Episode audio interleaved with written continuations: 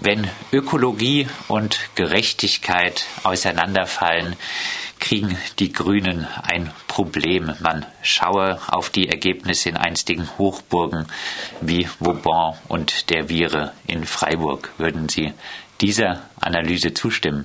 Naja, das ist ja keine Analyse. Was Sie da vorgelesen haben, ist ein Tweet von äh, Jürgen Trittin, der natürlich immer versucht, äh, alles Mögliche auszunutzen, um innerparteilich äh, Geländegewinne äh, zu erzielen.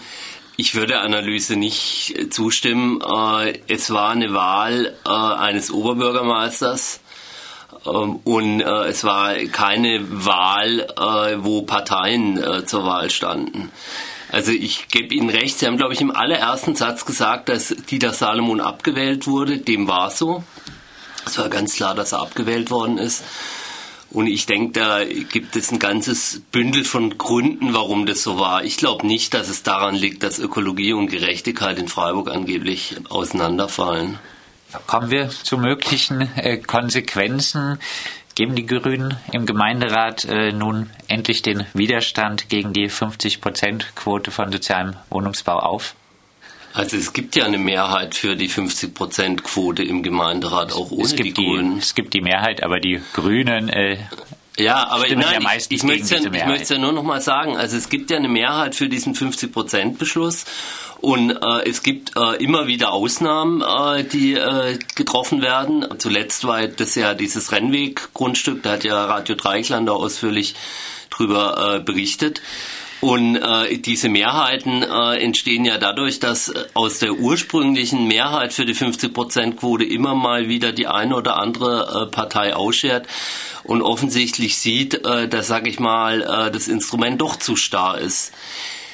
Jetzt geht es aber darum, was ändert sich für uns als grüne Fraktion äh, nach dieser Wahl. Und jetzt sind wir hier bei Radio Dreikland. Da sage ich jetzt einfach mal Folgendes. Äh, auch wir haben ja, sage ich mal, Strukturen, wo nicht einer allein entscheidet und wo, sage ich mal, äh, Entscheidungswege äh, ihre Zeit brauchen. Das heißt, wir werden natürlich, äh, und da haben wir auch schon erste Runden gedreht, uns überlegen, wie wir mit dem Wahlergebnis umgehen und natürlich auch überlegen, was an diesem Wahlergebnis hat vielleicht mit äh, unserer äh, Politik auch im Gemeinderat zu tun. Aber ähm, das wissen Sie, glaube ich, auch. Äh, äh, aus äh, vielen anderen Interviews, äh, dass, sage ich mal, solche demokratischen Prozesse ihre Zeit brauchen. Jetzt ist es gerade mal eine Woche her, dass der OB äh, abgewählt wurde. Und wir sind da noch nicht so weit, um da jetzt, sage ich mal, zu sagen, äh, dieser oder jener Beschluss war falsch, das müssen wir jetzt ändern oder so. Bleiben wir trotzdem noch mal konkret bei äh, der 50-Prozent-Quote. Äh, Herr Sims, Sie haben äh, kürzlich uns erst äh, mitgeteilt, äh, dass Sie aus stadtsoziologischen ja. Gründen äh, wenig von einer strikten 50-Prozent-Quote halten. Ja, Was meinen so. Sie damit? Naja, ich meine damit einfach, äh, einfach das, dass, sage ich mal, eine, äh, eine, also die meines Erachtens äh, die stadtsoziologische Forschung schon zeigt, dass, sage ich mal, es sinnvoll ist, in, äh, in Stadtquartieren äh, eine gewisse soziale Diversität auch zu schaffen. Und äh, ich meine, das ist kein Zufall, dass, sage ich mal, ausgerechnet die, die Quartiere, die einen sehr hohen äh, sozialen Mietwohnungsanteil haben und den auch noch sehr geballt in, in einzelnen Teilen des jeweiligen Stadtteils, dass das, sage ich mal, die Quartiere sind, wo dann auch besonders viel, sage ich mal, Quartiersarbeit äh, nötig ist oder auch äh, teilweise andere Probleme auftreten. Das heißt, wenn wir, sage ich mal, jetzt nachhaltig äh, denken, auch was Stadtentwicklung anbelangt, ist es meines Erachtens sinnvoll, äh, mit einem anderen Mix ranzugehen. Das heißt, Jetzt heißt ich natürlich konkret, konkret äh, auf Weingarten bezogen. Äh, Sie sprechen sich ganz klar für solche. Dietenbach meinen Sie wahrscheinlich. Oder? Jetzt spreche ich von Weingarten. Ah, okay. Sie sprechen sich klar äh, für solche Verdrängungsprojekte wie äh, Binzengrün 34 aus. aus. Also aus meiner Sicht ist es kein Verdrängungsprojekt. Äh, ich halte es aber durchaus. Keine, keine einzige Mietpartei äh, dort. Ähm, bleibt dort in dem Hochhaus wohnen nach der Umwandlung äh, in Eigentumswohnungen. Das ist kein Verdrängungsprojekt?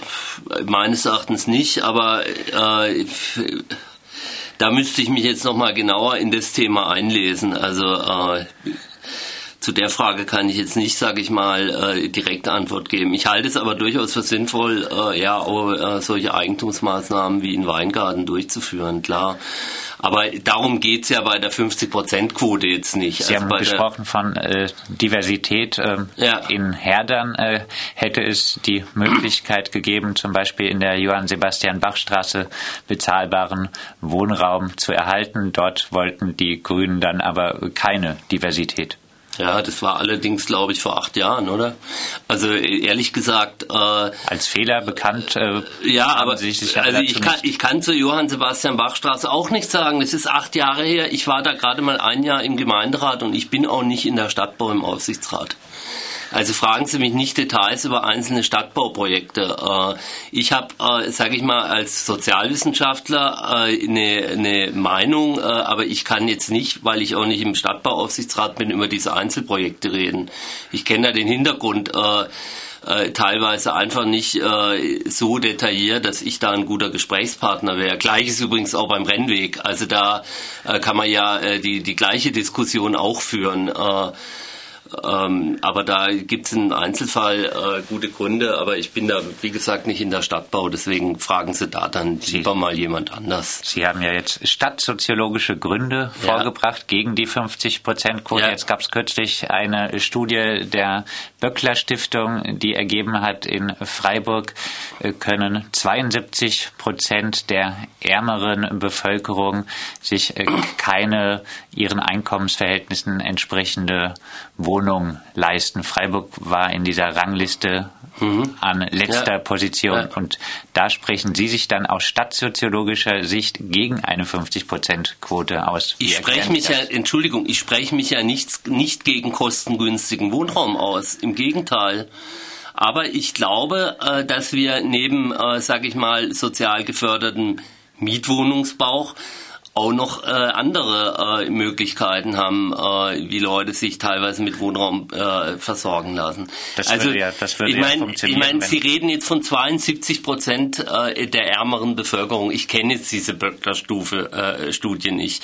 Wir haben, sage ich mal, äh, seinerzeit, äh, auch weil die SPD sehr drauf gedrängt hat, eine äh, Wohnbedarfsanalyse oder so machen lassen, wo sehr zur Überraschung von der SPD halt eben auch ein anderer Mix rauskam, wie äh, 100 Prozent sozialer Mietwohnungsbau. Diese also das muss man, das kann man alles sehr, äh, sehr äh, kontrovers diskutieren. Äh, mein Argument gegen die 50-Prozent-Quote habe ich Ihnen genannt. Es gibt auch noch andere, äh, andere Argumente, äh, die würde ich allerdings jetzt auch nicht so hochhängen. Diese ja. Wohnbedarfsanalyse ist eine Empirikeruntersuchung, die, ja. die behauptet, wenn äh, man zu viel Vorgaben beim sozialen Wohnungsbau äh, macht, äh, würde das mittlere. Das ist aber nicht das, äh, das ist aber nicht äh, das einzige Argument, wo dort drin steht. Trotzdem also. wird da behauptet, das mittlere Preissegment würde wegfallen.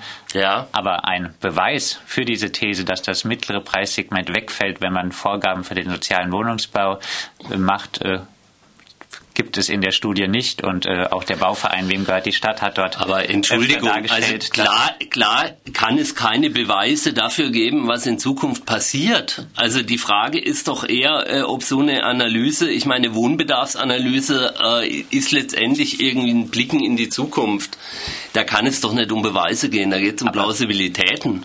Aber gucken wir dann äh, nicht in die Zukunft, sondern das Baugebiet ähm, am Güterbahnhofgelände an. Da wurden wenig äh, Vorgaben gemacht. Es gibt aber überhaupt kein mittleres Preissegment, sondern nur hochpreisigen. Naja, das ist aber, äh, das äh, Gebiet hat natürlich auch eine gewisse Geschichte. Also das Thema Wohnungsbau kam dort relativ spät erst rein. Also das muss man halt auch berücksichtigen. Aber ich glaube, hätte ja man das ganz anders geplant, würde es ganz anders aussehen. Ja hätte man das anders geplant, dann kommen, wir, zu den, kommen wir zu den Planungen. Ja, Stadtteil, äh, Stadtteil genau. Dietenbach heißt da aber, wird jetzt der Widerstand gegen die 50-Prozent-Quote aufgegeben. Bisher sind ja in den Planungen der Projektgruppe nur 25 Prozent echter sozialer Wohnungsbau. Also was heißt, der Widerstand wird aufgegeben? Wir sind halt im, im frühen Prozess von dem Verfahren und äh, da ist ja noch gar nichts äh, endgültig entschieden. Und ich habe Ihnen ja gesagt, dass wir in der Fraktion natürlich auch äh, darüber diskutieren werden, äh, wie wird es mit Dietenbach weitergehen. Aber da werden Sie von mir jetzt heute keine Antwort äh, bekommen, wie viel Prozent von irgendwas dort gebaut wird. Also das ganze Projekt ist ja noch auf der Fahr äh, ist ja noch in so einem äh, frühen Stadium, ist, äh, dass man da jetzt überhaupt erstmal schauen muss, was da überhaupt möglich ist. Also wir freuen uns natürlich immer über konkrete Aussagen, die wir dann äh, später überprüfen können. Ja, klar. Versuchen wir es. Würde ich ja auch so machen. versuchen wir es, versuchen wir es beim Thema ähm, ein weiteres großes Thema ist, der, sind ja die Familienheimwohnungen ja, ja. in der Freiburger ja. Viere. Anders als andere Fraktionen haben die Grünen gemeinsam äh, mit der CDU eine Milieuschutzsatzung dort, äh, das Erlassen einer Milieuschutzsatzung bisher nicht befürwortet. Es gibt jetzt äh, eine Prüfung einer Milieuschutzsatzung durch die Stadtverwaltung. Aber jetzt äh, für die Zukunft Milieuschutzsatzungen für dieses Familienheimquartier, aber vielleicht auch für andere äh, Quartiere eine Möglichkeit, äh, das doch öfter zu machen? Also wir waren, äh, wir waren ja nie gegen Milieuschutzsatzung. Ich meine, die Stadt Freiburg hat ja auch eine Milieuschutzsatzung erlassen, nämlich in St. Georgen, Hauriweg, diese, ich glaube, ehemalige Bergarbeitersiedlung. Und äh, man muss halt einfach ins Baugesetzbuch gucken und in die entsprechenden Kommentare und äh, dann letztendlich äh, schauen, ob sowas möglich ist. Wir sind eigentlich zu der Auffassung gekommen, äh, dass eine Milieuschutzsatzung äh, in einem Bereich jetzt von einem genossenschaftlichen Wohnprojekt nicht möglich ist. Und deswegen, wir haben auch nicht gemeinsam mit der CDU irgendwie jetzt äh, äh, was abgelebt. Das suggeriert ja, dass das eine konzertierte Aktion war. Äh, wir haben als Fraktion, äh, als sage ich mal von anderen Fraktionen der Vorstoß kam, einen interfraktionellen Antrag zu stellen, sind wir als Fraktion zu dem Schluss gekommen, wir müssen das eigentlich nicht prüfen. Wir sind eigentlich der Meinung, dass sowas rechtssicher nicht machbar ist. Warum nicht? Naja, einfach deswegen, äh, weil äh, eine Milieuschutzsatzung sich im Wesentlichen eigentlich nicht, also ich sag mal so, wenn dort eine Genossenschaft ist, dann ist vorher äh, genossenschaftlicher Wohnbau da und nachher genossenschaftlicher Wohnbau da. Und da glauben wir nicht, dass das, äh, sage ich mal, äh, also dass da, sage ich mal, die, diese Veränderungsgeschichte äh, äh, sich so stark äh, letztendlich darstellen lässt, äh, dass man daraus eine Milieuschutzsatzung. Äh, die, die Initiative, die Initiative wäre für alle hat ja eigentlich relativ äh, klar auch mit ziemlich vielen Daten. Äh, naja, also ich meine, ich mein, Sie haben vorher von Beweisen geredet und haben von Studien geredet und ich sag mal so, äh, was was Vire für alle da vorgelegt hat äh, in, zu, zu, zur Bewohnerschaft oder so, also das genügt nun äh, verglichen mit Empirica nun wirklich nicht irgendwelchen Standards. Also es gab insofern eine ziemlich hohe Rücklaufquote, wo sich glaube ich jede trotzdem, sozialwissenschaftliche Studie äh, nur die Hände gerieben hätte. Also, trotzdem, also äh, diese Berechnungen da drin sind teilweise, ich meine, wir brauchen das echt nicht en Detail zu diskutieren. Also äh, der Punkt ist der, unsere Fraktion ist einfach, sage ich mal, der Auffassung, dass dort eine Milieuschutzsatzung aus rechtlichen Gründen wahrscheinlich nicht geht. Und deswegen haben wir im Prinzip gesagt, äh, deswegen schließen wir uns der Prüfung nicht an. Und ich bin mir ziemlich sicher, dass das bei der Prüfung auch rauskommen wird, dass das dort nicht geht. Prinzipiell äh, könnte ich mir vorstellen, dass dort eher, sage ich mal, aus städtebaulichen Gründen äh, irgendwie eine Erhaltungssatzung möglich ist. Die hilft allerdings natürlich den Bewohnern nicht, weil die haben natürlich ein anderes Interesse. Das ist mir durchaus klar.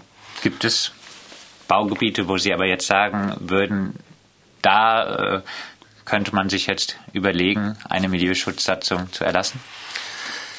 Also ehrlich gesagt fällt mir aktuell gerade keines ein, aber ich sag mal so, äh, dieses Instrument, das hätte man sicherlich äh, hätte man sicherlich anwenden, ähm, gut anwenden können. Äh, glaube ich, äh, zum Beispiel in dem, äh, im, im Institutsviertel, äh, also in den ganzen Gebieten, wo diese alten Franzosenwohnungen waren. Oder auch in Teilen der Unterviren natürlich, aber da ist es jetzt zu spät. Da ist es jetzt zu spät. Äh, jetzt haben Sie Ja, bei der 50-Prozent-Quote und ein bisschen zumindest Milieuschutz vage, aber eher ein weiter so. Äh, Nein, in, Entschuldigung, Entschuldigung, wenn Sie mich, wenn Sie mich fragen, äh, warum äh, waren Sie bisher, äh, warum haben Sie bisher bestimmte Positionen vertreten, dann versuche ich Ihnen zu antworten und Ihnen irgendwas zu erklären. Dann blicken wir ich habe Ihnen aber vorher, vorher bezüglich der Zukunft schon längst gesagt, ja, äh, dass wir innerhalb der Fraktion natürlich darüber diskutieren, was bedeutet das Wahlergebnis für uns. Und dass ich Ihnen aber nicht irgendwie äh, irgendwas erzählen werde, was wir künftig machen werden oder nicht machen werden, weil wir das gerade noch diskutieren. Dann, das habe ich Ihnen doch vorher beantwortet, oder? Dann zum Abschluss äh, nochmal äh, die Frage, wie gesagt, überregional in der Presse wird doch oft gesagt, die Hinwendung der Grünen zur CDU ist gescheitert. Welche Konsequenzen würden Sie persönlich daraus ziehen? Also zum einen sehe ich keine Hinwendung zur CDU. Also äh, das ist natürlich so ein gewisses äh, Bild, wo die, wo die Medien äh, irgendwie verbreiten. Äh, natürlich äh, auch ihr, ihr Radio was man ja an dieser tendenziösen Frage, dass wir gemeinsam mit der CDU äh, den Milieuschutz verhindern, äh, was man daran sieht, äh, es ist ja nicht so, äh, dass das irgendwie, keine Ahnung, äh, aber das, das ist, ist, oft ein gemeinsames Abstimmungsverhalten. Ja, natürlich gibt es ein gemeinsames Abstimmungsverhalten, so wie es in anderen Fragen, wenn es um Graffiti geht, ein gemeinsames Abstimmungsverhalten gegen die CDU gibt oder bei anderen äh, Fragen, wo es um die Sicherheit Sicherheit geht teilweise auch. Also das ist einfach im Gemeinderat so, dass es bei unterschiedlichen Themen unterschiedliche äh, Mehrheiten gibt.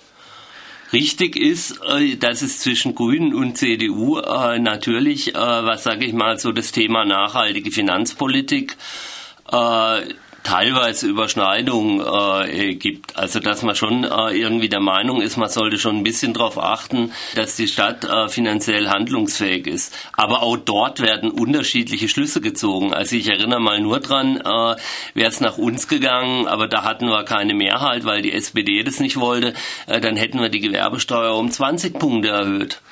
Das, sowas läuft natürlich nicht mit der CDU.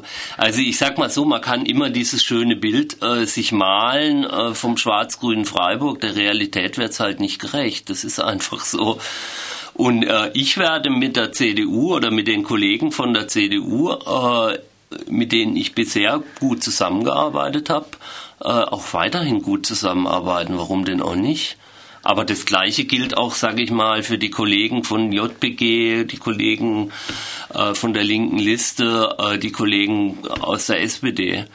Also ein Gemeinderat ist halt nun mal was anderes wie, wie ein Landesparlament oder ein Bundesparlament. Also insofern muss man da, glaube ich, auch mal so ein bisschen äh, sich das detaillierter anschauen. Äh, dass die Bundespresse da natürlich jetzt äh, eine Geschichte draus macht, dass die Landes-SPD jetzt die große Geschichte erzählt, dass der Wiederaufstieg der SPD hier in Freiburg beginnt nun gut, äh, das ist doch nach jeder Wahl so, dass jeder versucht, der Geschichte irgendwie einen gewissen Spin zu geben.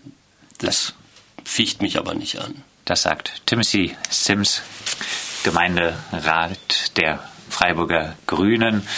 Mit ihm haben wir gesprochen über mögliche Konsequenzen aus der Wahlschlappe von Dieter Salomon.